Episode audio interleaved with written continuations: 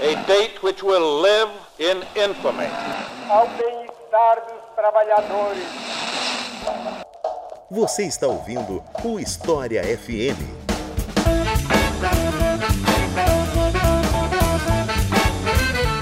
Salve ouvintes do História FM, bem-vindos a mais um episódio do podcast do Leitor Obriga História.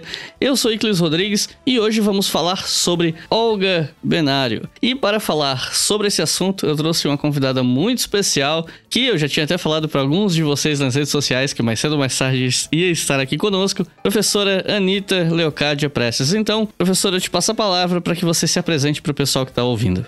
Bom, em função do tema escolhido, né, eu devo dizer que eu sou filha, única filha de, de Olga Benário Prestes né, e de Luiz Carlos Prestes.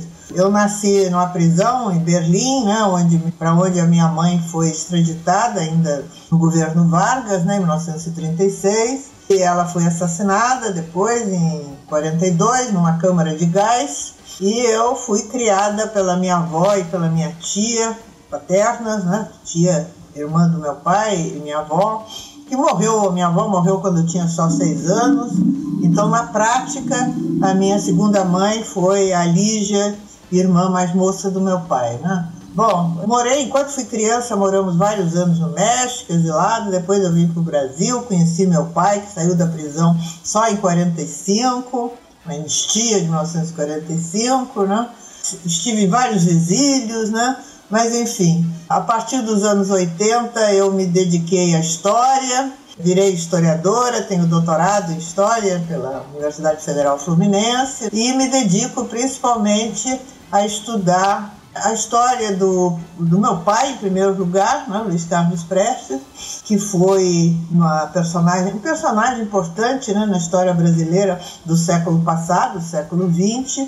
Os 92 anos que ele viveu 70, ele participou ativamente da vida política, tanto no Brasil como no exterior. Então, uma longa história que eu levei muitos anos trabalhando, pesquisando, né, como historiadora. Escrevi vários livros, inclusive sobre a coluna Prestes, foi a minha tese de doutorado, né? depois vários outros, até chegar agora, seis anos atrás, eu lancei uma biografia política dele, que levei assim, uns 30 anos para concluir. Né? Foi um trabalho muito longo e que, pelo fui estudando vários períodos da vida dele para chegar né, a ter essa biografia. Bom, eu desde 90 e desde 90, né, que eu sou professora na universidade, fui professora da Federal Fluminense, depois passei para a UFRJ, Universidade Federal do Rio de Janeiro. Uh, já estou aposentada, mas continuo trabalhando na pós-graduação de História da Universidade Federal do Rio de Janeiro. Então, continuo fazendo pesquisa, tenho alguns alunos, enfim, esse tipo de trabalho. Então, é isso, basicamente. Então é isso. Vamos conversar um pouco mais sobre a história de Olga Benário depois dos comerciais.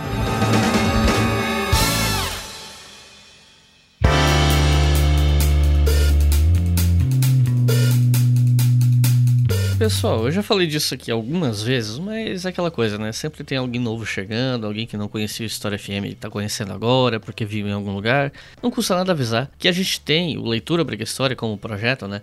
Uma loja de camisetas na Doppel Store.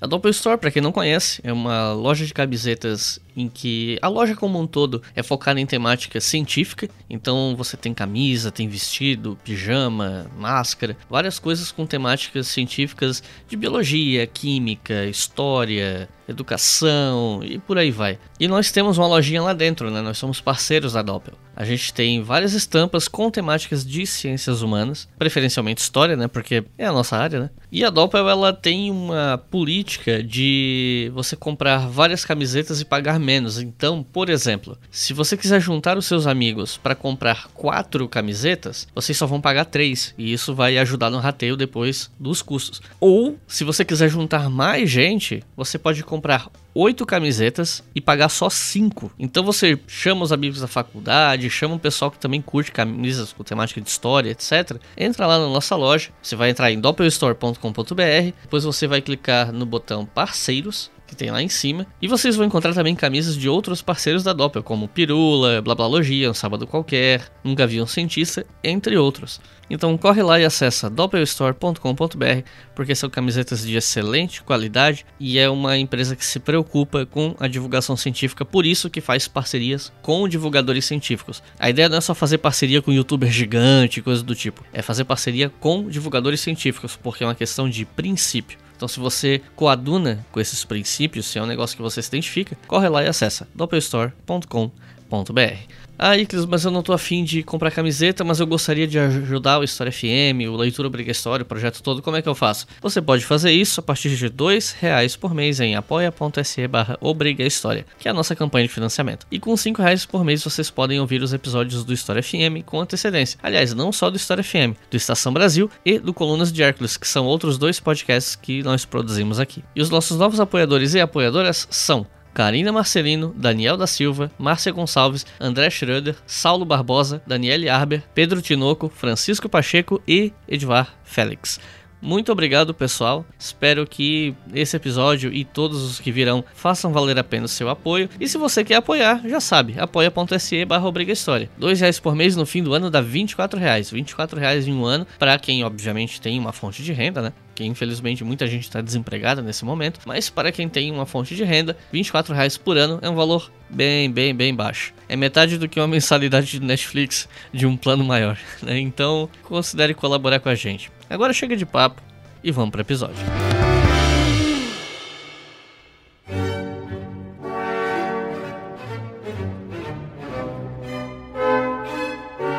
Eu acho que a gente pode começar essa conversa de uma maneira mais tradicional, por assim dizer. E aí eu queria te perguntar sobre os primeiros anos de Olga, né? Infância, adolescência. O que, é que a gente sabe sobre esses primeiros anos de Olga?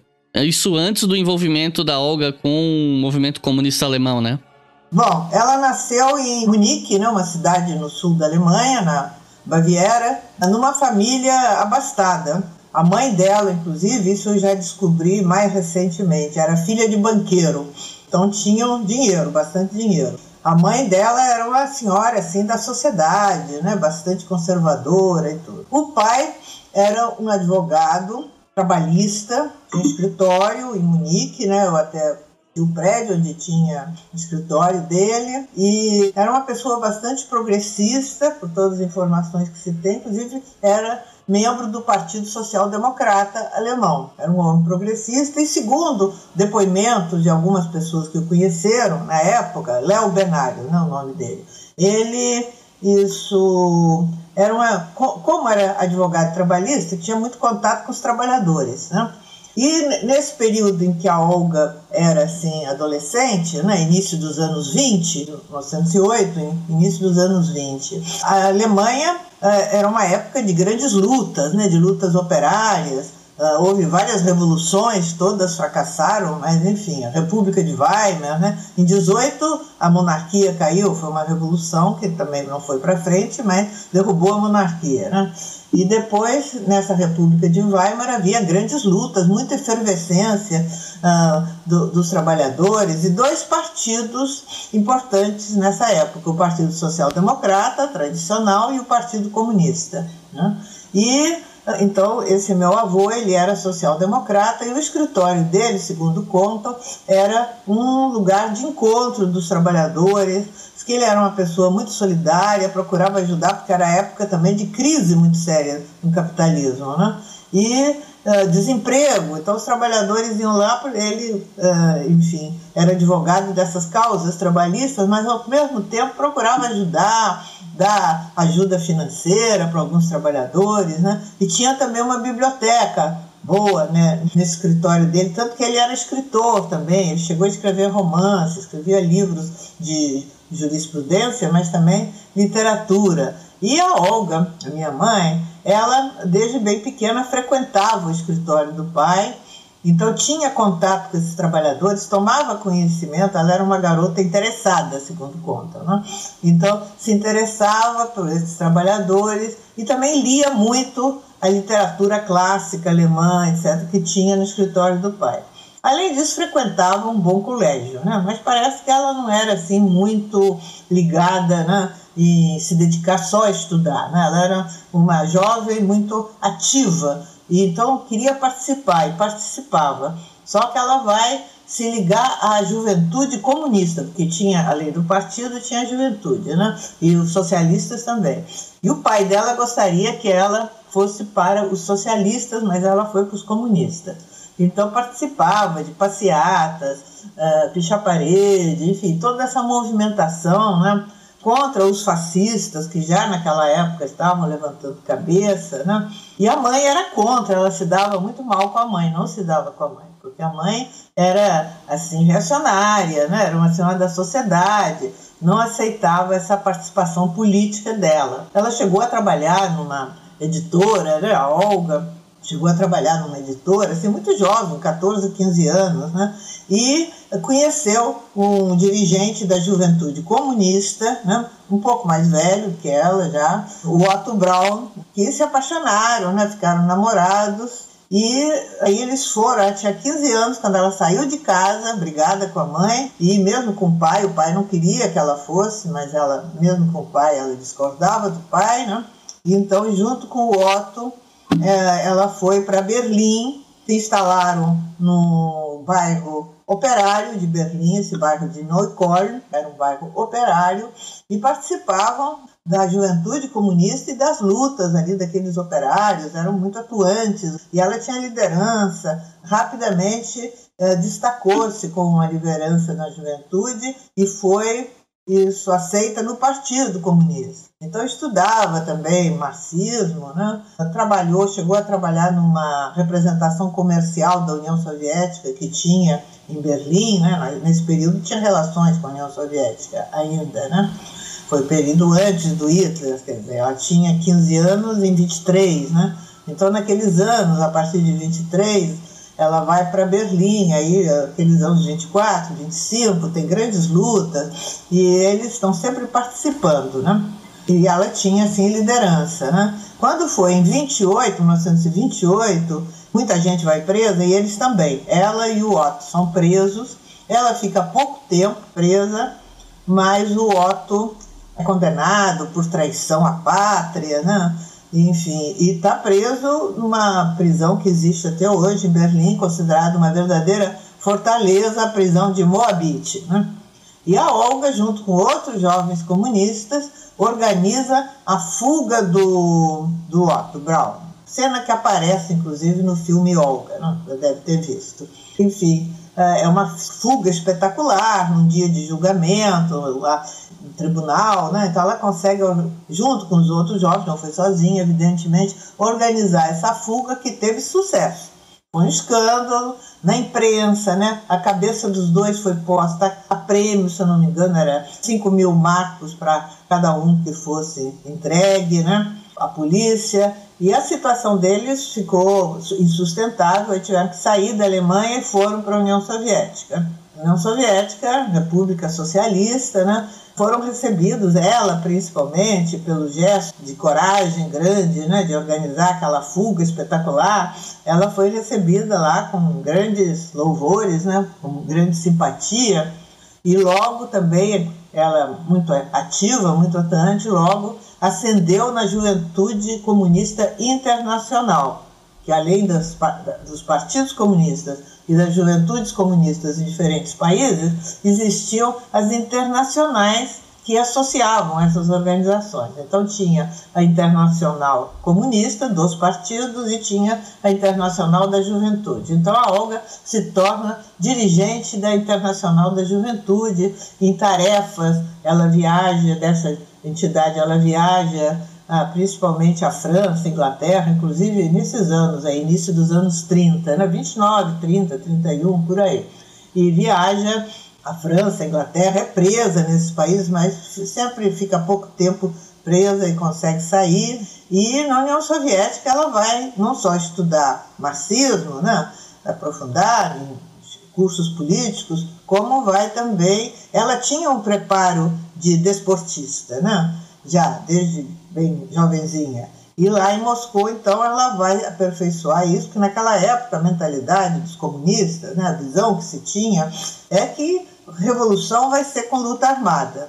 Então tinha que se preparar para isso. E ela estava muito disposta nesse sentido. Ela ingressa na Academia Militar de Aviação para aprender pilotagem, paraquedismo, andava a cavalo, sabia tirar. Quer dizer, então ela era uma jovem assim muito com grandes habilidades também, assim, militares. E tratava de se preparar para isso, né? Em 1931 ela se separa do Otto, porque o Otto parece que era namorador, enfim, não sei bem, mas parece que foi isso. Eu sei que se separam do Otto. Mas ele continua sendo comunista, atuante tudo, inclusive tem um período que ele vai para a China atuar lá junto aos chineses, né? E ela em 34, quer dizer, ao mesmo tempo, aí tem que dizer, ao mesmo tempo, desde 1931, Luiz Carlos Prestes, que tinha liderado a coluna Prestes aqui no Brasil, aí nos anos 20, e que estava no exílio na Argentina e no Uruguai, não podia voltar ao Brasil, porque tinha prisão preventiva decretada contra ele, se ele viesse ao Brasil, ele seria preso. Uh, ele vai para a União Soviética e trabalha como engenheiro na União Soviética. Ele era engenheiro militar, aí ele vai trabalhar como engenheiro civil. E ao mesmo tempo tem contato com o movimento comunista, né, que Moscou era o centro desse movimento comunista, e também estuda marxismo, né? E havia, naqueles anos de 33, 34, a ascensão do fascismo no mundo era muito grande. Basta dizer que em janeiro de 33 Hitler né, se torna o chanceler da Alemanha, né, a subida de Hitler ao poder. E Mussolini já estava há muito tempo, desde o início dos anos 20. E no Brasil, desde o final de 32, né, que havia se, sido criada a Ação Integralista Brasileira, pelo Plínio Salgado, que era um fascismo à brasileira. Né? E no Brasil, então, esse perigo fascista tornava-se cada vez maior. E o Prestes queria muito voltar ao Brasil para participar da luta antifascista. Isso nós estamos em 34, final de 34. Então, ah, mas a direção da Internacional, principalmente um dos dirigentes da Internacional, mais ligado assim, aos problemas brasileiros, o Dmitry Manuilski, que tinha muita admiração pelo Prestes, era amigo do Prestes, por sinal, achava que era muito perigosa a volta dele ao Brasil ele tinha que voltar clandestinamente, senão ele seria preso, porque tinha, ele era considerado desertor do exército e se voltasse seria preso. Então, a considera que era importante destacar uma pessoa com experiência de preferência, uma mulher para dar mais cobertura para o acompanhar. E chama a Olga e pergunta se ela estaria disposta a aceitar essa tarefa, de voltar acompanhando o Prestes, aparentando um casal em lua de mel, mas ao mesmo tempo uma pessoa experiente, até com preparo militar, né, para garantir e cuidar da segurança do Prestes durante a volta e depois já no Brasil. E ela aceita com muito entusiasmo, até ela já conhecia de nome o Prestes, a coluna Prestes já era muito conhecida na época na Europa, né? então ela tinha uma noção e aceita com entusiasmo. Mas eles não se conheciam pessoalmente, né? Aí vão se conhecer só no último dia daquele ano de 34, quando viajam para o exterior, em direção ao Brasil. Mas a viagem era demorada, era longa, naquela época praticamente não se viajava de avião, né? Depois havia que tomar uma série de cuidados com a segurança. Mas enfim, eu agora já estou falando de um período que não é mais o período da infância nem dos primeiros anos. E aproveitando que você está falando dessa viagem, antes de chegar na viagem, eu só queria fazer essa pergunta para contextualizar para o pessoal que está ouvindo. O que foi a Coluna Prestes? A Coluna Prestes faz parte do chamado movimento tenentista. Foi um dos levantes tenentistas, o único que perdurou. Começou no Rio Grande do Sul, levante de oficiais militares, mas a grande maioria não eram oficiais, a grande maioria eram soldados, né? Cabos, soldados, havia civis também, população civil. E o Rio Grande do Sul teve uma participação importante os chamados federalistas, que eram um dos partidos importantes que existiam no Rio Grande do Sul. A política do Rio Grande do Sul era meio diferente. Então, a, a coluna começou, foi um levante armado no Rio Grande do Sul, não vou assim entrar em detalhes, dirigida A figura principal que se destacou foi o Prestes, que era um jovem capitão que servia na cidade de Santo Ângelo, né? e marchou em direção a oeste do Paraná, onde tinham chegado pouco antes, isso foi no final de 24.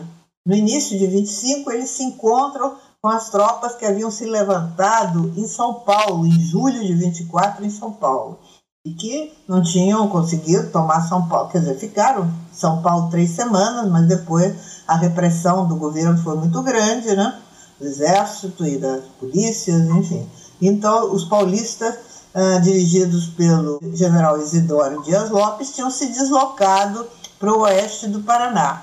E ali, então, se deu esse encontro em que os paulistas, inclusive, estavam derrotados, tinham sofrido uma derrota muito séria, mas a coluna Prestes, que vinha do sul, estava vitoriosa, conseguiu convencer uma parte dos paulistas a continuar a luta, e a ideia era atravessar o interior do Brasil, que era muito diferente do que é hoje, né? não tinha estrada, contatos, as ligações muito difíceis, para atrair para o interior do país as tropas governistas e, com isso, propiciar outros levantes tenentistas nas principais cidades do litoral brasileiro, prevendo tomar forças para marchar sobre o Rio de Janeiro e depor o presidente da República na época, o Arthur Bernardes, que era considerado né, um ditador, né, enfim, lutava-se assim, de, de forma meio assim romântica pela liberdade, por o voto secreto que não existia no Brasil, era uma coisa assim meio liberal, era um programa liberal, viu?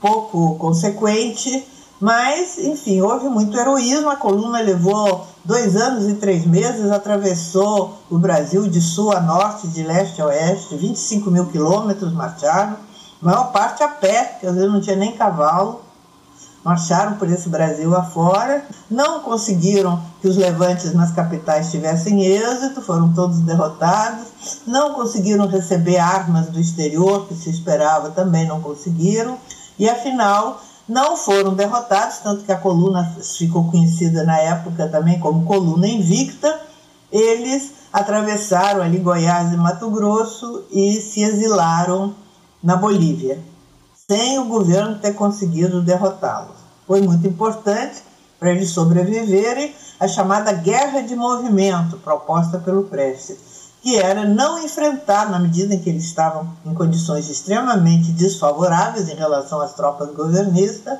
não tinham armamento, era relativamente pouca gente, nunca chegou a mais de 1.500.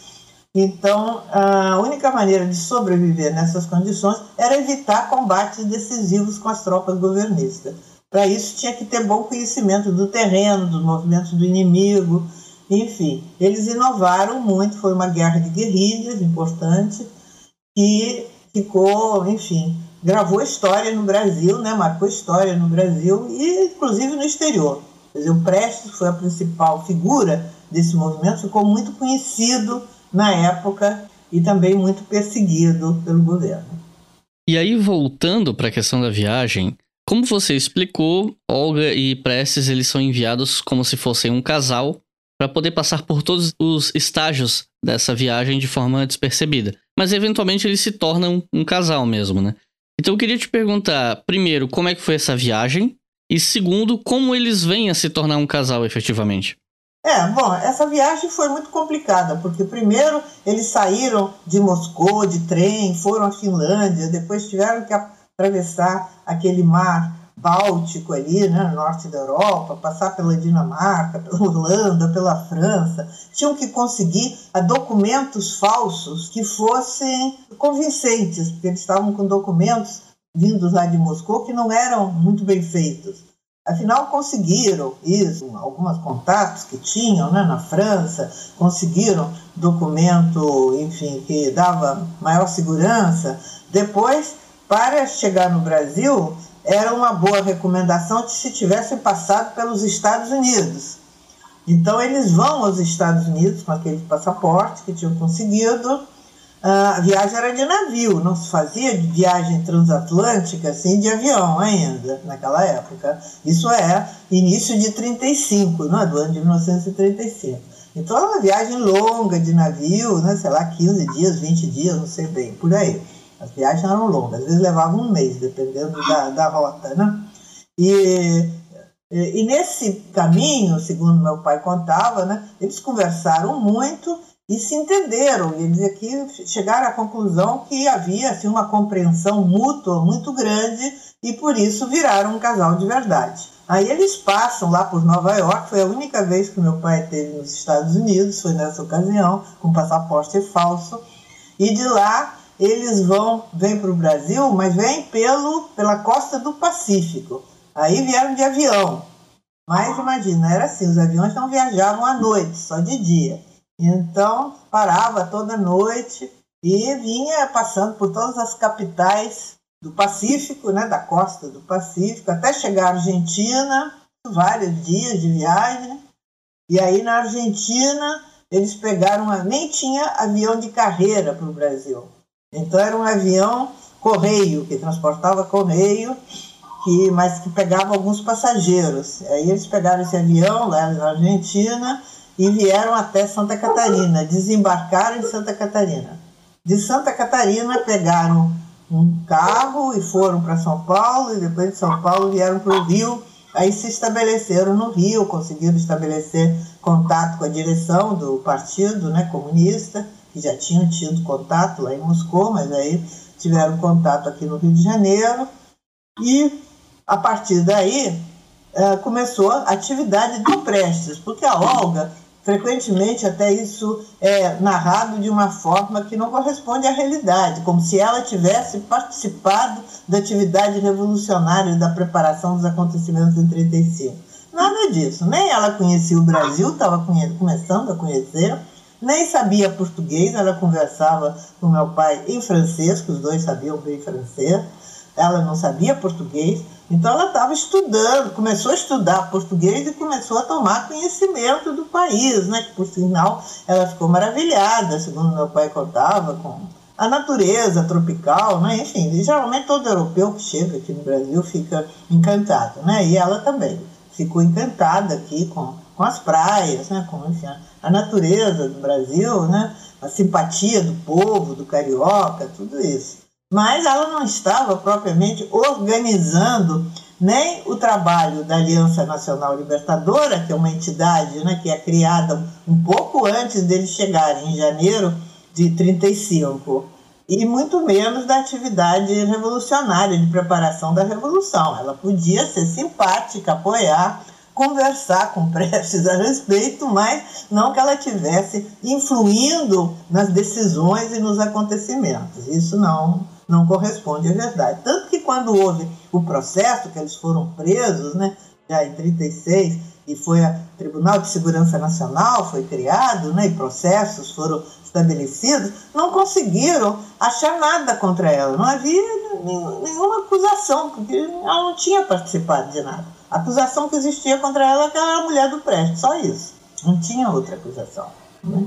Então isso é importante esclarecer, porque frequentemente eu vejo aí em diferentes escritos, entrevistas, artigos de jornal, e parece assim que ela aqui estava comandando a revolução. Nada disso. Nem eles vieram também para fazer revolução comunista nem socialista no Brasil. Era a luta contra o fascismo, contra o imperialismo, contra pela reforma agrária. Era isso que se levantava.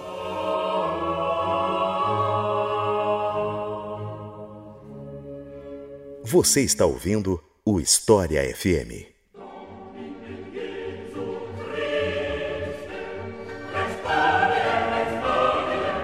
E aproveitando que você falou disso, ficou conhecido nessa época o evento que levou o nome pejorativo de intentona comunista. E aí eu te pediria para você explicar um pouco melhor esse evento e qual a relação do Prestes com ele e da Olga, por consequência, como companheira dele. Você meio que já explicou isso agora, né? Mas talvez podendo dar um pouco mais de detalhes sobre o assunto, o que, que a gente pode falar sobre isso? Bom, em primeiro lugar, eu me recuso a utilizar essa terminologia, que foi a direita que inventou um ano depois dos acontecimentos e com conteúdo pejorativo. Também uh, acho errado chamar de revolução comunista, porque não se tratava de implantar o comunismo no Brasil.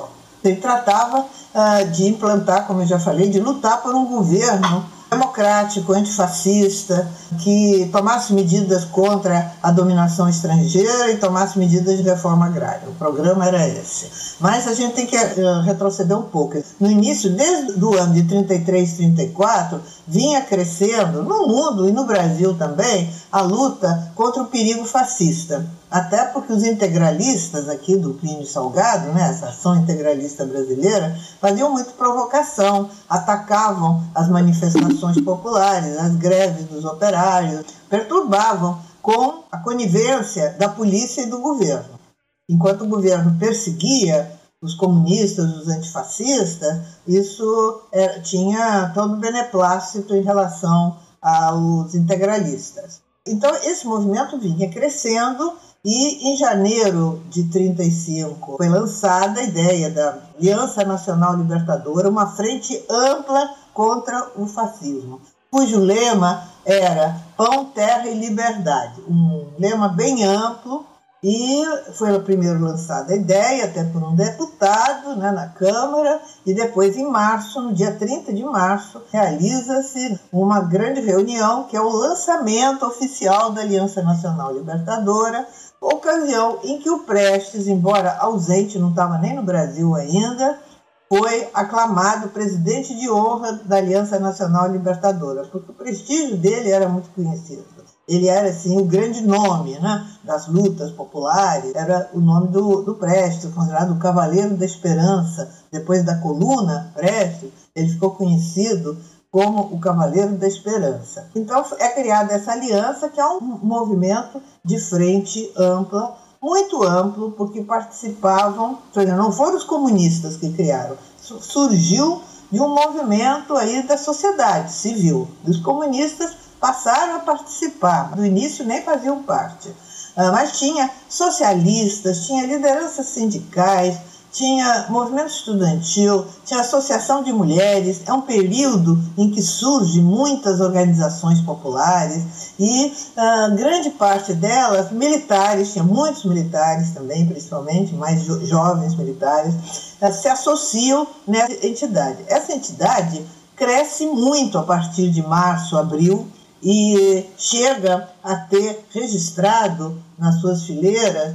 cerca de 100 mil aderentes afora as pessoas que participam dos comícios, dos atos públicos. Né? Então existiam núcleos da Aliança Nacional Libertadora pelo país inteiro. Foi uma movimentação muito importante. E, e justamente porque ela estava crescendo muito, e, e, os comunistas tinham uma influência grande através do Prestes, né? quer dizer, o prestígio do Prestes, que ele volta ao Brasil, chega ao Brasil em abril mas ele não pode aparecer, senão ele seria preso. Então ele fica clandestino. E ninguém sabe ao certo se o Prestes está no Brasil ou não está. Isso é uma especulação, assim, que ninguém sabe ao certo que ele está clandestino, ele não aparece. Mas documentos dele, cartas, manifestos, né, são distribuídos, são divulgados. Supostamente até vindos do exterior. Tem uma carta famosa que consta como se fosse de Barcelona, mas não, era daqui do Rio de Janeiro mesmo, né, mas foi anunciada como Carta de Barcelona, justamente para despistar da polícia. Né? E esse movimento, dizendo, vai crescendo e, ao mesmo tempo, é cometido um erro muito grave, em primeiro lugar, pelos comunistas, pelo Prestes também, que estava fora do Brasil há muito tempo, né? desde 27 que ele tinha saído do Brasil, e mesmo nos últimos anos da coluna, ele estava embrenhado lá no mato, né? sabendo pouco do movimento político aqui na cidade. Não tinha o sistema de comunicações que temos hoje, não tinha nem rádio. Lá no interior não tinha nem rádio. Então era muito precário tudo. E, então ele também não conhecia muito bem a situação por aqui e essas, havia uma ideia de que no Brasil existia uma situação revolucionária e era possível, através da Aliança Nacional Libertadora, congregando todas aquelas pessoas que estavam entusiasmadas nos comícios da Aliança Nacional Libertadora, derrubar o governo Vargas e estabelecer um governo democrático, não comunista, mas um governo assim progressista democrático. Ah, uma visão errada, que depois viu-se que isso era um, um, erro político grande. Não existia essa situação revolucionária. Não havia condições de derrubar Getúlio Vargas, enfim, através da, desse movimento. Mas o discurso tornou-se cada vez mais radical, Aí, em julho de 35, Vargas fecha, proíbe a Aliança Nacional Libertadora, é posta fora da lei, ela passa a atuar clandestinamente, o que já não é a mesma coisa, né? Muita perseguição, porque era perseguição por parte dos integralistas e também por parte do governo, da polícia, um período em que Filinto Miller, aquele famigerado chefe de polícia que vai ficar famoso depois como torturador, né? ele é nomeado chefe de polícia pelo Getúlio, em 33 ele tinha sido nomeado. E, então ele está com tudo nessa época, muita violência policial. E então a repressão já começa, já vem vindo e se torna mais forte a partir de julho, quando a aliança é fechada. Os setores mais vacilantes se afastam e quem realmente fica mais à frente da Aliança Nacional Libertadora são os comunistas, os membros do Partido Comunista. E é, com essa ideia, essa visão, que hoje a gente sabe que é errônea, mas na época entusiasmava muita gente, de partir para a tomada do poder, para a derrubada de Getúlio, né? Uh, se intensifica né, esses preparativos e, embora a orientação geral fosse de não precipitar os acontecimentos, os acontecimentos se precipitam. E aí, nos últimos dias de novembro de 35, acontecem levantes em três cidades. Primeiro em Natal, no Rio Grande do Norte, depois em Recife e depois no Rio de Janeiro. E esses levantes são rapidamente desmontados, derrotados, né? e aí começa realmente uma repressão muito violenta. Aí é criado o Tribunal de Segurança Nacional, né? são criadas várias entidades repressoras, né? e o governo vai perseguir não só os comunistas, como todos os setores, assim, os chamados aliancistas, o pessoal que participou da aliança, né? com, com muita violência. E vão sendo presos, muita gente, as lideranças vão sendo presas, o próprio secretário-geral do Partido Comunista é preso. Preciso que se diga que o Prestes não era dirigente do partido, porque muita gente pensa que ele era dirigente do partido, não era. Ele voltou como membro do partido, ele foi aceito no Partido Comunista lá em Moscou em setembro de 34. Então ele era recém-ingresso na direção do partido, mas era uma liderança de grande prestígio. E ele só vai ser isso levado para a direção do partido já na, na véspera do levante aqui do Rio de Janeiro. Fora disso, ele não era da direção. Então, ele tinha que ouvir o secretário-geral do partido, tinha, enfim, uma representação da Internacional Comunista, que também estava aqui no Rio de Janeiro. Enfim, era um sistema meio complicado de direção disso, desse movimento. E o fato é que cometeram um erro muito grande né, de precipitar um levante armado acabou sendo um levante principalmente militar e sem condições, né? rapidamente derrotado. Ah, a repressão se estende né? e em março, 5 de março de 36, o Prestes e a Olga são presos, mas muita gente já tinha sido presa antes. Né? Falando nessa prisão, minha próxima pergunta era justamente sobre isso. Eh, na cadeia, ela descobriu que estava grávida de você. E pouco tempo depois veio a possibilidade dela ser deportada para a Alemanha. Olga era judia, mas logicamente comunista, e nesses primeiros anos de repressão nazista, os comunistas eram o foco da perseguição, foram os primeiros a ser presos nos campos de concentração, então tinha todo um clima político extremamente desfavorável que fazia com que essa deportação fosse muito perigosa para ela. Então, eu queria te perguntar quais os esforços que foram feitos para impedir que Olga fosse deportada? É, isso, quer dizer, não surgiu logo, né? Eles foram presos em março e só lá em junho é que começou-se a falar nessa deportação. E como eu já queria dizer aqui hoje, né? Não havia nenhuma prova contra ela. Não havia nenhuma prova, mas Uh, inclusive não se sabe, o próprio polícia aqui nos primeiros momentos não sabia quem ela era, porque ela em nenhum momento disse o verdadeiro nome dela, ela dizia que era Maria Prestes, esposa do Prestes, ela não isso declinava nem sequer a nacionalidade dela. Mas uh, desconfiaram logo que fosse alemã, né? E porque ela já falava um pouco de português nessa altura dos acontecimentos, falava francês também, né? Uh, isso desconfiaram e o Filinto Miller, através da foto e impressões digitais, né, mandou para a Alemanha Nessa época, o governo do Getúlio estava com ótimas relações com o governo de Hitler, havia uma aproximação muito grande, inclusive troca de experiências policiais entre os dois países. Então, essas informações sobre a Olga são enviadas à Gestapo rapidamente. A Gestapo era muito organizada, a Gestapo era a polícia alemã, né, da época do nazismo. Imediatamente a identifica, até porque ela tinha cabeça prêmio na Alemanha, né, devido àqueles acontecimentos ainda de 1928, que eu já relatei. Então a Gestapo está interessada né, em recebê-la, a ela e uma outra companheira alemã que estava aqui no Brasil também, a Elise Evers. Uh, então aí começa-se a falar na extradição dela para a Alemanha. Tem advogado que a defende e esse advogado, inclusive, recorre ao Supremo Tribunal Federal, ao STF, esse que agora anda tanto em destaque, a gente vê na televisão o tempo todo. E o STF se recusa a apreciar o caso.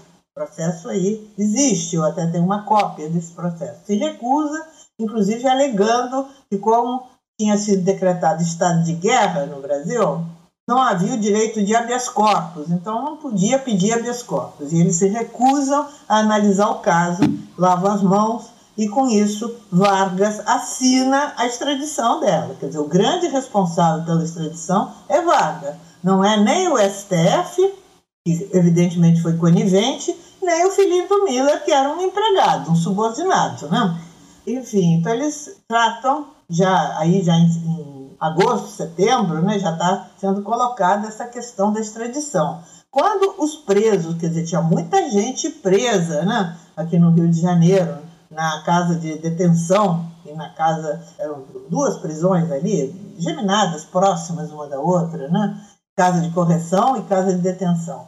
Quando os presos ficam sabendo, e tinham várias mulheres presas também que tinham participado da Aliança Nacional Libertadora, ah, quando ficam sabendo dessa ideia de extraditar as duas companheiras, há uma verdadeira rebelião na prisão. Quem conta bem isso é o Graciliano Ramos, nas Memórias do Castro, o livro dele, que depois foi filmado né, pelo Nelson Pereira dos Santos, é um filme também. Então há uma verdadeira rebelião, né, e eles se recusam a deixar a Olga sair para ser extraditada, a polícia recua, e diz que vai fazer um acordo com os prisioneiros. Ela vai ser levada, isso já em setembro, ela está no sétimo mês de gravidez, setembro de 1936. E ela está no sétimo mês de gravidez, então a polícia alega que ela vai ser levada para uma clínica para, enfim, ser cuidada né, e poder ter o filho com tranquilidade. E, e acerta com os prisioneiros que exigem isso que vão junto com ela um advogado, uma advogada, aí é uma mulher que resolve, a Maria Werneck, que está presa lá também, e um médico, que é o doutor Campos da Paz, que é médico e também está preso, o pessoal todo estava preso. É, então, acerta isso, que eles vão junto né, para serem testemunhas e tal, e que ela não vai ser deportada. Mas, realmente, mal o tintureiro né, saiu de lá, o carro de polícia, né, obrigaram o médico a descer, a, a não seguir o caminho. E aí não tinha vários policiais, o que, é que a pessoa vai fazer? Obrigaram a descer. E quando chegou até, segundo a Maria Werneck contava, o carro parou na frente um hospital que é importante aqui no Rio, já existia na época o Gafreguinle, que inclusive era maternidade também. A Maria Werneck até ficou esperançosa que realmente ela ia ser hospitalizada. Só que aí obrigaram a Maria Werneck também a descer, abaixo de pancada, né? houve protesto. Demover-se, ela teve que descer, que voltar, e aí levaram a Olga e a Elisa já tinha sido levada para o navio cargueiro alemão que estava atracado aqui no porto do Rio de Janeiro, o chamado La Corunha, que era um navio cargueiro o próprio comandante do navio não queria receber uma mulher grávida de sete meses né, para fazer uma viagem, que é uma viagem de mais ou menos um mês, do Rio de Janeiro para Hamburgo, porto no norte da Alemanha. Né? Com ordem de não parar nenhum porto pelo caminho. E já tinham experiência, e já tinham sido extraditados outros judeus, inclusive, comunistas, tinham sido extraditados para a Europa. Houve vários casos desse tipo. E, e não sei se dois ou três navios desses que paravam nos portos da Espanha, era a Espanha republicana na época ainda, antes do Franco, ou nos portos da França, os portuários se dispunham a tirar esses prisioneiros dos navios. E tinham feito isso com vários prisioneiros já. Então, as autoridades, tanto aqui as brasileiras como lá a da Alemanha nazista, tinham uh, preocupação de não deixar isso acontecer. Então, o comandante do navio tinha ordem expressa de não parar por nenhum porto pelo caminho e ir direto para Hamburgo. Inclusive, eu tive pesquisando os arquivos, agora mais recentemente foram abertos, da Gestapo, dessa polícia alemã. Aí tem, inclusive, os telegramas né, que as autoridades, a polícia alemã, mandava para o comandante, que essa viagem é demorada, né, um mês, insistindo nisso, que não podia parar pelo caminho, fosse direto para Hamburgo. Existem esses telegramas e o comandante teve que cumprir ordem, né? não, tinha, não tinha discussão. Em condições muito precárias, porque era um navio cargueiro, né? enfim, uh, muito desconfortável. Né? Mas, enfim, chegaram, você vê, elas saíram daqui no dia 23 de setembro, só foram chegar em Hamburgo no dia 18 de outubro, quer dizer, praticamente um mês de viagem. Muito pesada essa viagem, muito pesada. Em Hamburgo tinha um aparato militar para receber impressionante, que ninguém conseguia nem chegar perto, nem ver coisa nenhuma que nesse meio tempo, naquele ano de 36, tinha sido criado na Europa chamado Comitê Prestes, dirigido pela minha avó, a Leocádia Prestes, mãe do meu pai, né, avó paterna, que estava acompanhando meu pai lá em Moscou, né, desde 31, junto com as filhas também. E aí, logo que meu pai é preso, não estavam nem sabendo da Olga, né, porque era tudo secreto, clandestino, eles não sabiam nem que o Prestes estava casado, nem quem era, não sabiam nada disso, que ele não podia também escrever informando. Ah, então, essa campanha começa em Paris, a minha avó vai para Paris junto com a filha mais moça, né, a Lígia, e para dirigir essa campanha em solidariedade aos presos políticos no Brasil. E o nome mais importante era o nome do Prestes, que já era muito conhecido na Europa na época. Aí elas participam de grandes atos públicos na Espanha, na França, vão à Inglaterra também, vários países da Europa, quer dizer, essa campanha press, ela cresce muito nesses meses. E quando se sabe da extradição da Olga e da Elise, essas duas companheiras, aí a campanha se estende a elas né, também.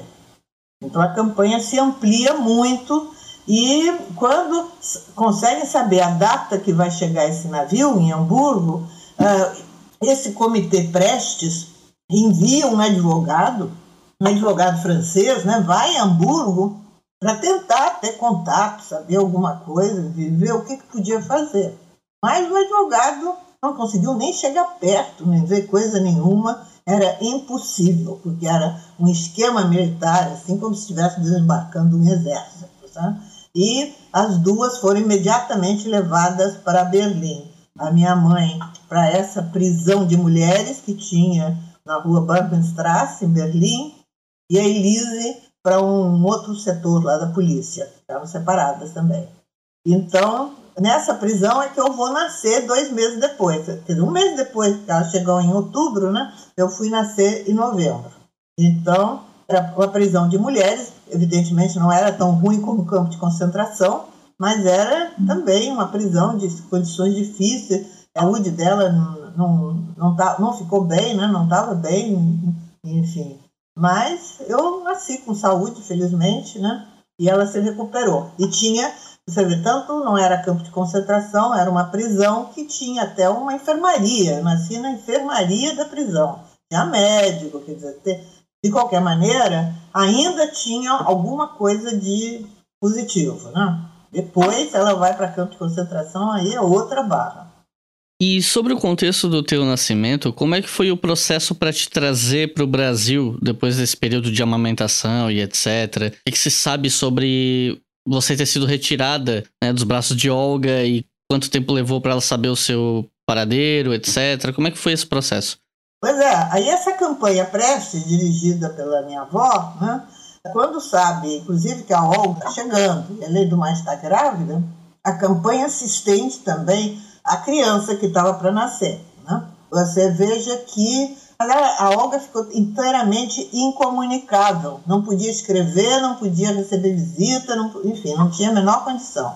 A minha avó, até com delegações de senhoras que participavam da campanha, senhoras belgas, senhoras inglesas, ela foi várias vezes à Alemanha tentar né, algum contato, mas era praticamente impossível, não conseguia, sempre diziam que não, não podia, que ela estava incomunicável. O fato é que a família, essa minha avó e a minha tia, só foram saber do meu nascimento quando eu já tinha três meses. Antes disso, não se sabia, imaginava-se né, que devia ter nascido a criança, mas ninguém tinha notícia, porque a Gestapo também não dava informação. E a campanha prosseguia.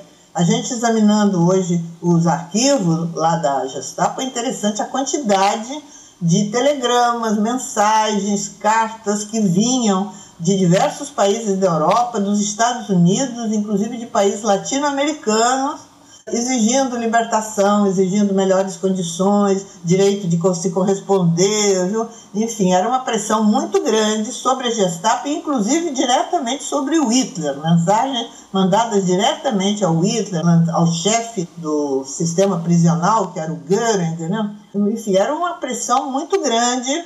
E a minha avó, com a Lígia, com a filha, né, ela vai, depois de dois meses, mais ou menos, início já de 37, elas vão à Cruz Vermelha Internacional, que ficava na Suíça, né, se não me engano, em Genebra, para ver se a, se a Cruz Vermelha podia fazer alguma coisa. E realmente, através da Cruz Vermelha, afinal, elas recebem a primeira carta da Olga. Eu já tinha três meses, quatro meses, imagina, março de, de 37, eu já estava com quase quatro meses. Aí que elas ficam sabendo que tinha nascido, que era uma menina, que a Olga tinha posto o nome de Anitta Leocádio, enfim, tomaram conhecimento da situação. E conseguiram também, porque o meu pai também estava esse tempo todo preso aqui no Brasil, incomunicável. Um ano incomunicável também aqui. Não recebia carta, não podia escrever, não tinha, enfim, não tinha contato nem com o advogado. Afinal, depois de um ano, ah, com muito esforço do advogado brasileiro aqui, que foi, nesse sentido, muito insistente aí na polícia, né, o Heráclito Fontoura Sobral Pinto, ele conseguiu né, entregar a primeira carta ao meu pai, inclusive essa carta da Olga de março de 37, que é a primeira carta dela. Ele recebe, porque teve cartas anteriores que simplesmente a polícia não mandou. E que ele ficou sabendo também do meu nascimento e tal. Não, não se tinha notícia, né? Não sabia nada, o que, é que tinha acontecido. Se tinha morrido, se estava vivo, se, enfim, quem, se era menino, se era menina, nada se sabia. Aí a campanha prossegue. Prossegue porque a minha mãe fica muito preocupada com o destino que eu vou ter quando parar a amamentação. E a Gestapo informava, como tinha feito com outras mulheres prisioneiras lá na Alemanha, que a criança seria entregue a um orfanato nazista, onde a criança perdia o nome e virava um número. Então imagina, uma criança, bebê, assim, de menos um ano, que vira número, a grande maioria morreu. Mas os que se salvassem, como é que os pais iam localizar depois? Né? Praticamente impossível, se a criança não tinha mais nome. Enfim, a Olga tinha pavor que isso pudesse acontecer, né? e a campanha aí comoveu muito a opinião pública, porque tratava-se de salvar uma criança, um bebê. A Olga era uma comunista conhecida, inclusive a Gestapo dizia isso claramente. Dizer, o problema que a Gestapo dizia na Olga não era tanto nem de ser judia. O grande problema era que ela era uma comunista, dirigente comunista considerada do Comintern, né, da Internacional Comunista, mulher de uma liderança como Prestes. Então eles isso eram muito rigorosos, muito malvados mesmo em relação a ela. A situação dela só podia piorar. Mas a Gestapo, a gente agora, nesses últimos documentos que eu consegui ver, né, que foram abertos nos últimos anos, é interessante que a preocupação que eles tinham com a opinião pública mundial. Porque a opinião pública mundial martelava lá insistentemente. Sabe? E na medida em que tinha a minha avó exigindo que eu fosse entregue a ela, isso era um fator, compreende, de muita pressão Teve um grande advogado francês, né, que também, a serviço da campanha Preste, do Comitê Preste, foi à Alemanha várias vezes negociar, né, parlamentar, e, mas não, não conseguia nem encontrar com a Olga. Encontrar com a Olga, ninguém podia, não deixava. Era realmente isolada, né? mas passou a poder se corresponder. Muita dificuldade, porque tinha que escrever em alemão, não podia nem receber, nem enviar cartas em outra língua que não fosse alemão. Ora, a família não sabia alemão, então era necessário traduzir as cartas. Aí vocês vejam já a força da solidariedade, quer dizer, primeiro em Paris, depois quando a minha avó foi já comigo e tudo, fomos para o México, no México, havia um grupo de amigos, companheiros, né, que isso voluntariamente traduziam essas cartas. Traduziam para o francês ou para o espanhol para mandar para o meu pai e depois as cartas que ele enviava eram traduzidas para o alemão para enviar para ela. Então era uma trabalheira, né? uma complicação. Mas sempre teve gente que ajudou. E a pressão dessa opinião pública era muito importante, a ponto que a Olga estava com um problema muito sério que era não ter leite, secar o leite, porque a alimentação na prisão era muito precária. Aí a campanha, né, pressionando, conseguiu que lhe mandasse alimentos para ela. Então a minha avó e a minha tia mandavam de Paris, né, custava caro, mas também era patrocinado por essa campanha, pelo Comitê Prestes. Um pacote de 20 quilos de 15 em 15 dias era mandado, no fundamental chegava com alimentos, alimentos assim de fácil preparo, né, que não precisa fazer grandes co cozimentos, né, e com isso ela conseguiu ter leite né, e amamentar.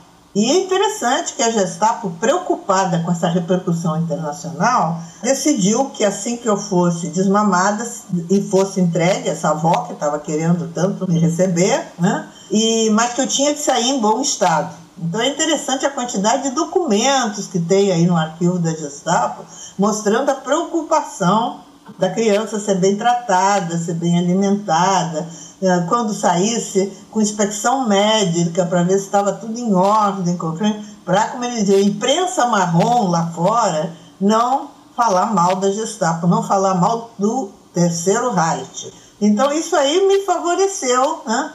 e realmente com 14 meses eu fui entregue à minha avó e à minha tia. Elas foram acompanhadas por dois advogados, um advogado francês e um advogado alemão que era antifascista e colaborava com o francês. Então, nessas condições, elas conseguiram né, que eu fosse entregue. Mas, vocês vejam, a Olga não pôde saber. A minha avó pediu que, por favor, pelo menos ela visse que eu estava sendo entregue à avó. Não precisava falar nada, só ver.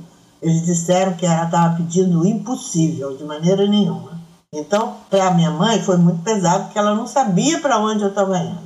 Assim que chegamos em Paris, ainda a minha tia contava, até tem um depoimento dela nesse sentido, né, o sufoco que foi esse dia, quando elas saíram comigo da prisão. Porque a Gestapo relutava em reconhecer a família do meu pai, porque não tinha documento oficial de casamento. Isso era um pretexto, né? Então, com isso, eu saí com, me deram um passaporte que eu tenho guardado ainda aí, que era, eu só era Anitta Benário, não tinha nem o Leocádia nem o Prestes. Então isso era uma preocupação para a Lígia, para minha tia, para minha avó, porque estavam com uma criança e elas não tinham como provar que era delas, né? Uma documentação que não tinha nada a ver com elas. E disse que eu saí de manhã da prisão e elas tiveram que esperar até de noite para pegar o trem para Paris. Então disse que foram horas de muita aflição porque o tempo todo no hotel tinha polícia do lado de fora, depois na estação de estrada de ferro, polícia rondando, polícia paisana. Mas, assim, dava muita preocupação, elas estavam com muito medo que aquilo fosse uma cilada e eu fosse sequestrada. Mas não foi, felizmente não foi, e foi muita aflição para elas, com certeza, horas de muita aflição, né? Afinal, fomos, que se viajava de trem naquela época. Né? Então, é, hoje em dia na Europa ainda se viaja muito de trem. Então fomos de trem para Paris. Aí assim que a minha avó chegou em Paris, ela mandou um telegrama para minha mãe, dizendo que eu tinha chegado bem, né? que eu tinha com ela. Mas a polícia demorou a entregar esse telegrama. Então você vê que era muita maldade, né? demorou. E depois, pelo arquivo aí da Gestapo, que eu andei pesquisando agora, mais recentemente, inclusive eu publiquei né, um livro, Olga, uma comunista nos arquivos da Gestapo, aí, pela editora Boitempo, baseada nesse arquivo da Gestapo que foi disponibilizado na internet agora recentemente, a partir de 2015. Então tem, tem muita documentos interessantes e eu aproveitei essa documentação para fazer esse livro, né? que é uma espécie de complemento ao livro do Fernando Moraes, que é uma biografia. Né? Esse meu não é propriamente uma biografia, é mais um complemento baseado nessa documentação.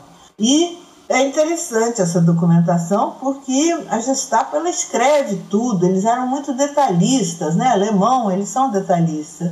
E eles, inclusive, depois contra eles, porque eles estão relatando né, tudo que eles estão fazendo. E uma das coisas que consta lá é que de maneira nenhuma ela podia saber, a Olga podia saber, que eu ia ser entregue à minha avó. Não podia saber nem podia ver, porque existia o risco, segundo a Gestapo, dela mandar alguma mensagem secreta escondida na roupa da criança.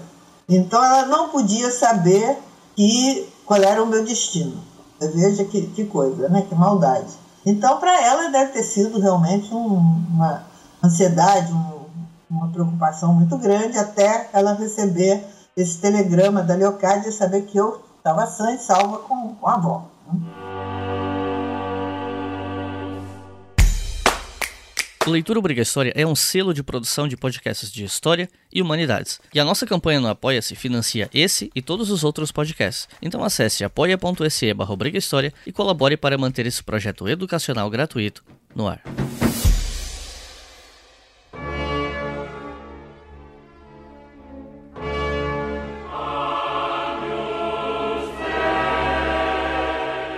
E em 1938, a Olga foi transferida para o campo de concentração de Lichtenburg e em 39 para Ravensbrück, que era um campo de concentração feminino, até tem um livro sobre ele que foi publicado em português e tudo mais. E aí eu queria ouvir de você sobre o que, que se sabe a respeito do tempo em que Olga esteve nesses campos de concentração, isso antes da execução dela, né? Bom, como você falou, logo depois que eu saí da prisão, quer dizer, eu saí em janeiro de 38, quando foi logo depois de fevereiro, ela foi mandada para esse campo de Lichtenburg, que era um campo assim meio improvisado. Tinha sido uma fortaleza ainda medieval, onde tinham se abrigado as tropas de Napoleão, imagina. Depois tinha sido utilizada durante a Primeira Guerra Mundial. As condições não deviam ser nada aceitáveis, né? Mas enfim, ela foi para lá e lá ficou junto com outras companheiras e tal durante um ano, né?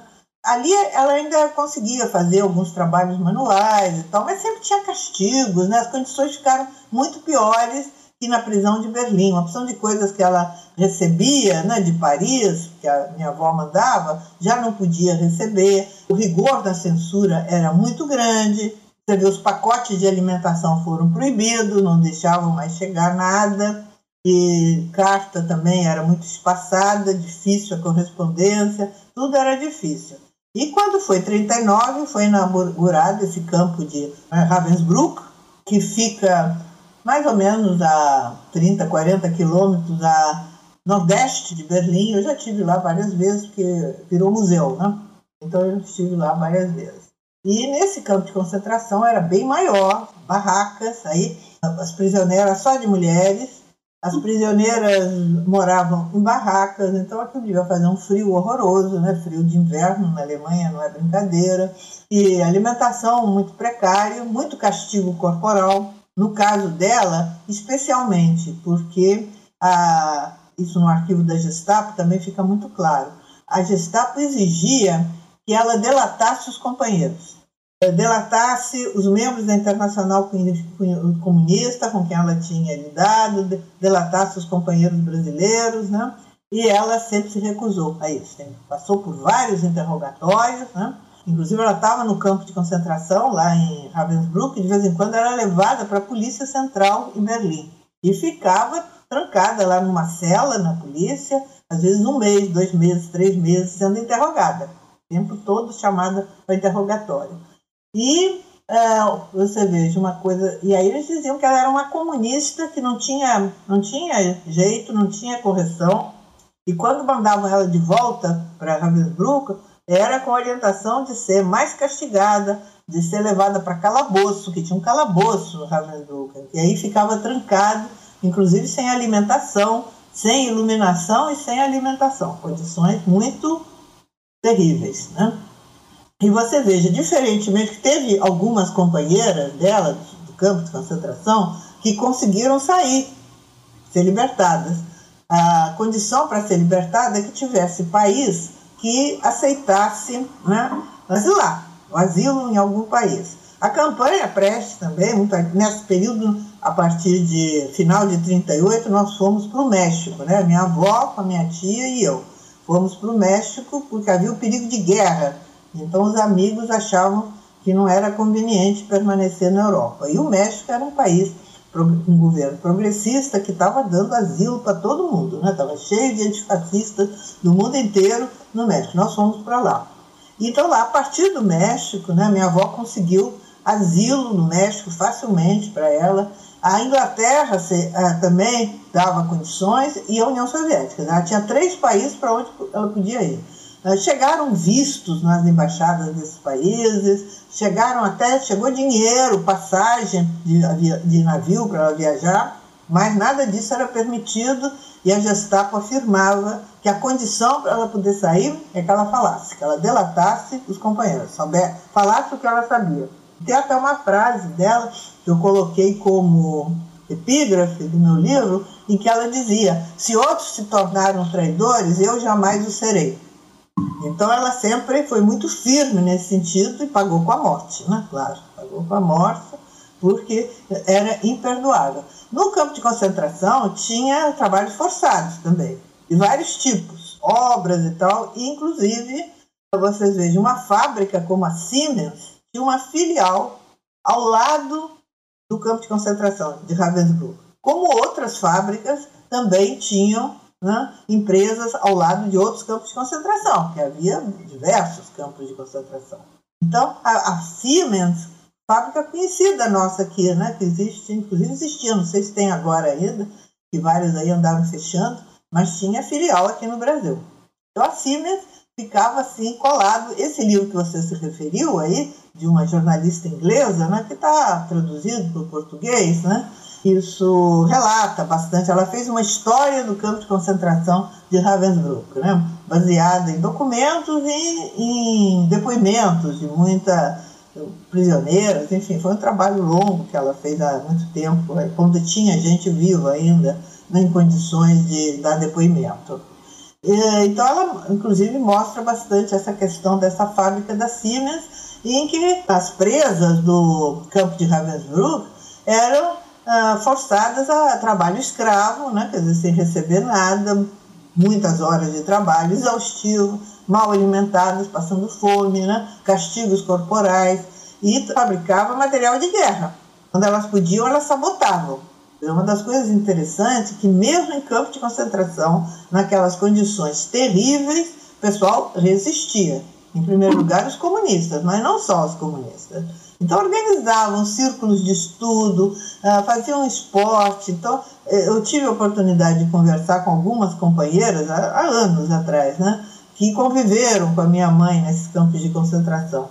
Falavam que ela era assim, uma pessoa muito assim, ativa, muito solidária e que insistia que todo mundo fizesse ginástica, que todo mundo se mantivesse o melhor possível, é, enfim, procurava organizar, procurava organizar círculos de estudo, círculos de leitura. Eu tenho até a cópia aqui de um, um pequeno atlas, assim pequenininho, que foi feito por ela e que está, o original está lá no museu do, do campo de Ravensbrück, né? mas me deram uma cópia, pessoal do museu. Então ela, ela desenhava razoavelmente, né? ela fez esse pequeno atlas da Europa, principalmente, né? e para elas poderem acompanhar o cenário da guerra, né? depois começou a guerra em 39. Então elas faziam discussões políticas, discussões literárias, de vez em quando arrumavam algum livro, liam coletivamente, eram castigadas depois, mas resistiam. É interessante isso, como mesmo nessas condições terríveis, né, resistiam e lutavam. E foi em 1942 que Olga foi transferida para Bernburg, onde ela viria a ser executada em uma câmara de gás. E quando eu fui ler sobre esse assunto para escrever esse roteiro, eu li uma informação de que isso teria ocorrido em 23 de abril. Mas nós já chegamos a conversar em outra oportunidade e você comentou comigo que não é bem por aí, que essa data tá meio avulsa, assim. E que essa notícia da execução dela só teria chegado à família em 1945. Eu queria pedir para você comentar isso, sobre a execução de Olga e a notícia chegar até a família, etc. É, essa data de 23 de abril eu não sei de onde apareceu, porque na realidade é impossível saber isso, até pelos esclarecimentos que a jornalista, agora me fugiu o nome dela, como é que era o nome dela, da jornalista essa inglesa, é que dá, né, que andou entrevistando muita gente da época, né, você vê, os nazistas, eles faziam coisas assim, eles queriam tanto esconder as maldades que eles faziam, eles levavam, quer dizer, esse campo de Bernsburg era um hospital que eles adaptaram com as câmaras de gás. Então levavam as pessoas que iam para a morte, que tinham sido destacadas para morrer, botavam num ônibus e levavam para lá. Lá a pessoa tirava toda a roupa, a roupa voltava para o campo de concentração para ser reutilizada. Que foi dessa maneira, elas combinavam o seguinte: mandar um bilhete na bainha de uma das, das roupas. E aí alguma companheira, no caso eu tinha uma companheira que eu até conheci, depois que sobreviveu, recebeu esse bilhete, né? Porque aí elas iam pegar essas roupas e ver né, a mensagem que podia ter. Então levavam para esse Ravensbrück lá, a, morriam na câmara de gás e depois eram incineradas no crematório que tinha ao lado. Né? Nesse período era assim. Depois, em Ravensbrück, construíram câmara de gás também.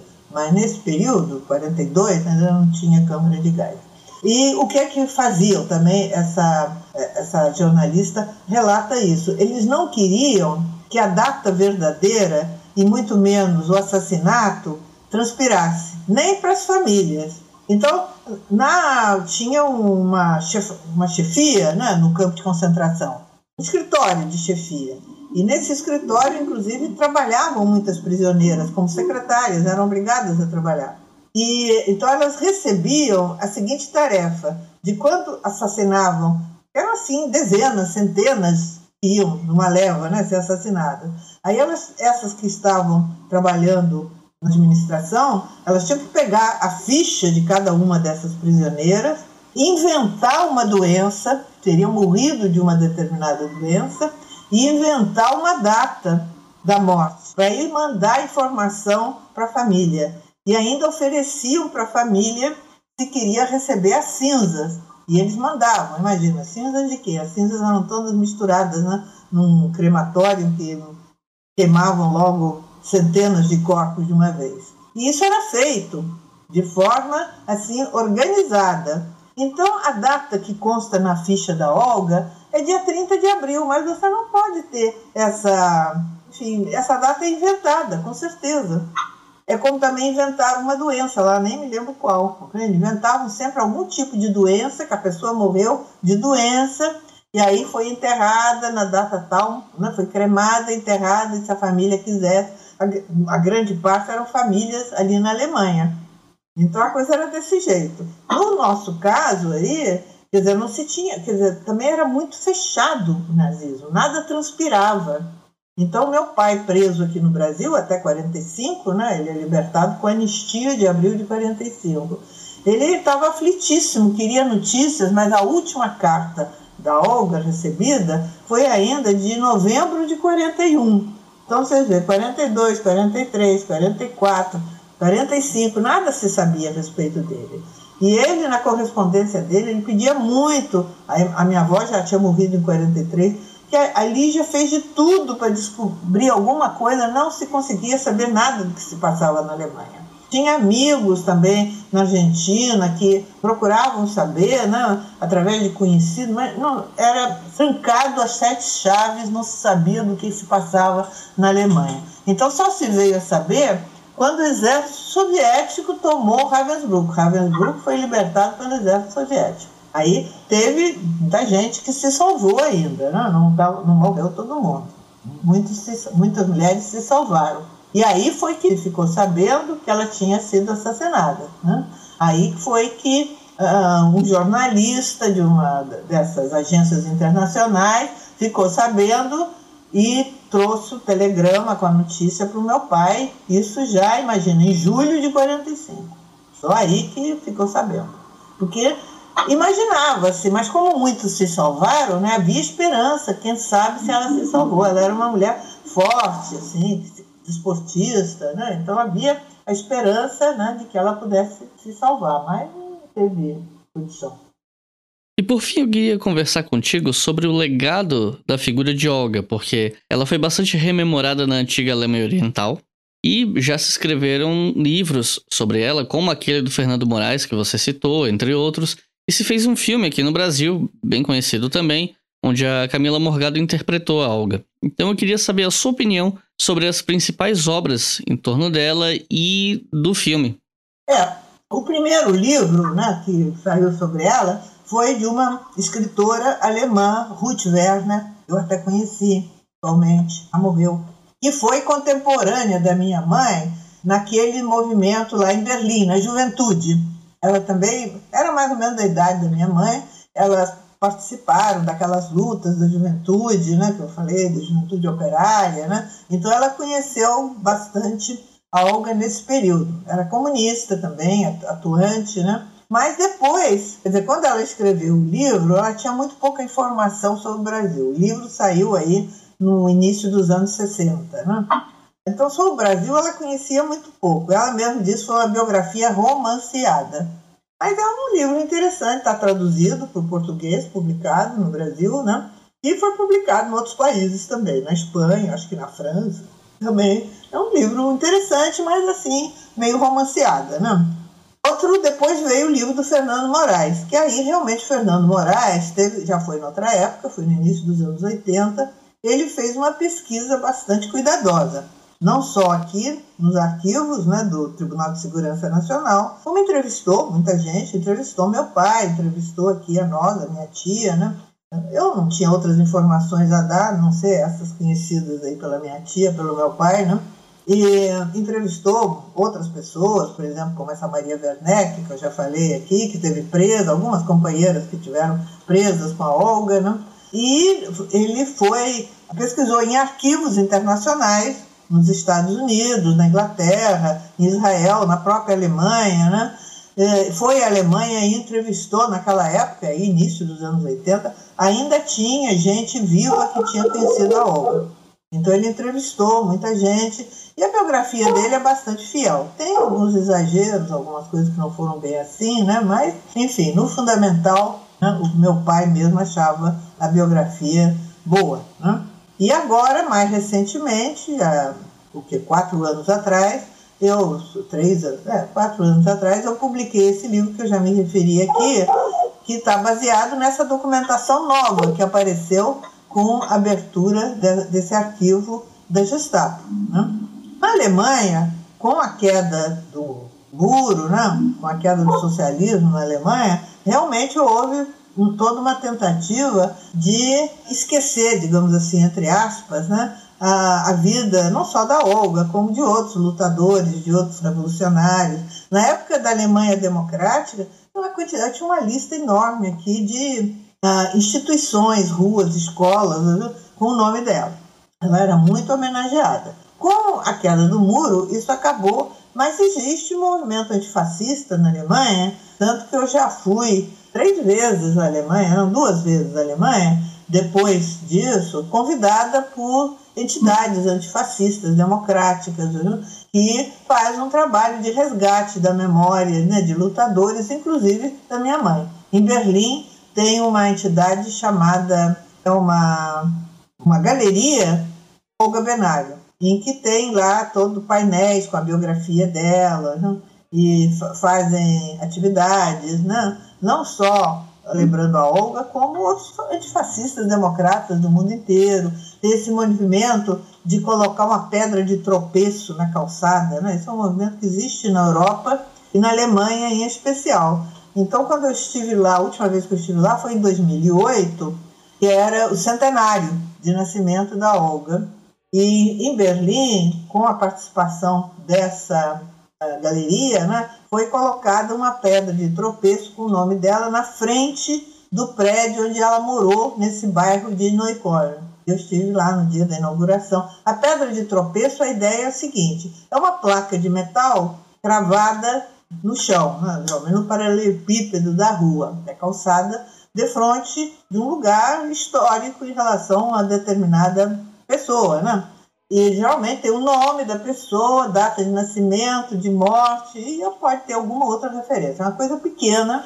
E a ideia é o seguinte: que a criança vai passando pela rua pela mão da mãe e pergunta para a mãe o que é aquilo, aí a mãe dá uma explicação sobre aquela história. Quer dizer, é uma forma de manter a memória viva né, e de explicar para novas gerações né, a história, enfim, as lutas, né? dos democratas, dos antifascistas, dos comunistas. Então isso é um movimento que já tem há vários anos, né? E interessante, né? Inclusive em Munique iam colocar também uma pedra de tropeço de frente do prédio onde ela morou na infância e na, na juventude. Né? Não sei se afinal colocaram ou não, mas o alemão é uma dificuldade porque eu não sei alemão, então tudo isso dificulta, né? Os contatos. Então é isso, né? E o filme? que você acha dele? É, o filme é um filme bonito, né, bem feito, emociona muitas pessoas, mas o filme acabou ficando muito superficial, né? Alguns aspectos importantes não foram abordados no filme. Por exemplo, a campanha Prestes passou muito ligeiro, né? Embora contasse com a participação da Fernanda Montenegro, que realmente é uma grande artista e representou bem o papel da Leocádia, mas foi muito rápido, muito curto, né? não deu oportunidade de explicar melhor o que estava acontecendo. Uh, ficou muito individualizado, né? aquela cena da minha entrega lá na prisão, parece que foi assim, a avó e a tia foi lá e me apanhou. Não mostra que aquilo foi resultado de uma grande campanha, de muita luta, que elas não foram sozinhas, se elas tivessem ido sozinhas, elas não tinham armado coisa nenhuma, né? Então, acaba ficando uma coisa assim muito individual. Por sinal, o Monjardim, né, o diretor do filme, na época, isso foi em 2004 que o filme foi lançado, me lembro. Foi o lançamento, inclusive, com a minha tia ainda. Uh, ele falou o seguinte, que ele não estava interessado nem em história, nem política, nem no Prestes. Ele estava interessado em retratar uma história de amor que ele achou muito bonita. E, e ponto, foi isso que ele fez. O filme é bonito, a Camila Morgado trabalha bem, com certeza. E uh, o, o, final do filme também eu acho assim muito derrotista, porque o filme termina a morte, né? Campo de concentração, lá, câmara de gás, é isso, termina assim. O livro do Fernando Moraes, que o filme teoricamente está baseado no livro, comprou os direitos do livro, inclusive. O livro do Fernando Moraes termina com a vitória sobre o fascismo o comício do Pacaembu, com o Prestes sendo ovacionado no comício. Então é diferente, né? mostra que houve toda aquela luta, todo aquele sofrimento, mas não foi em vão. O nazismo, o nazifascismo foi derrotado. O filme, acho que é uma mensagem muito negativa, né? Mas é emocionante, né? A história em si é emocionante, então as pessoas choram muito, se emocionam. E teve esse papel positivo de resgatar essa história, né? De trazer Muita gente viu o filme, então a história ficou mais conhecida, de denunciar o papel do Vargas, que o Vargas foi responsável né, por essa. Ah, foi um, um crime, meu pai sempre dizia isso, que isso foi um crime, foi uma forma de torturá-lo psicologicamente, na medida que ele não foi torturado fisicamente, porque isso teria uma péssima repercussão no cenário internacional. Né? Ele era uma figura conhecida, prestigiada, então o governo brasileiro permitisse torturá-lo, como torturou outros, né, barbaramente, isso teria uma repercussão muito negativa internacionalmente. Então ele dizia isso, que foi a forma de torturá-lo foi a extradição da Olga.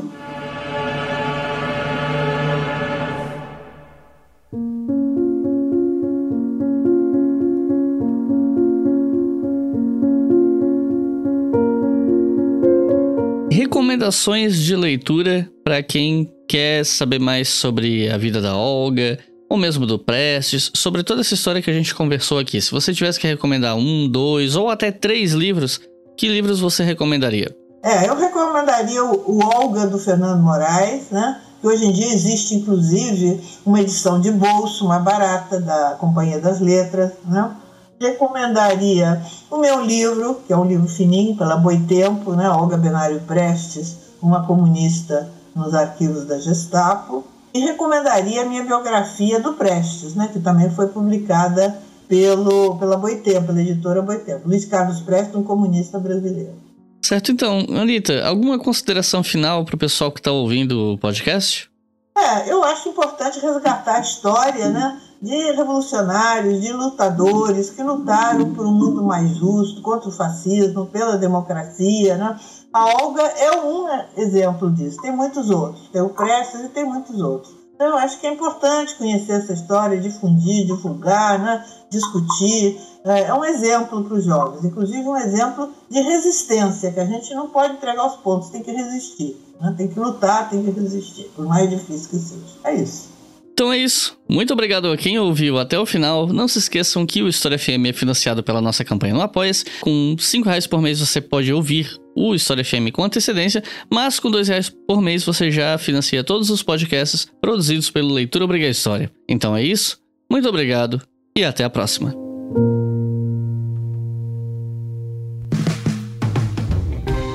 Este podcast foi financiado por nossos colaboradores no Apoia-se.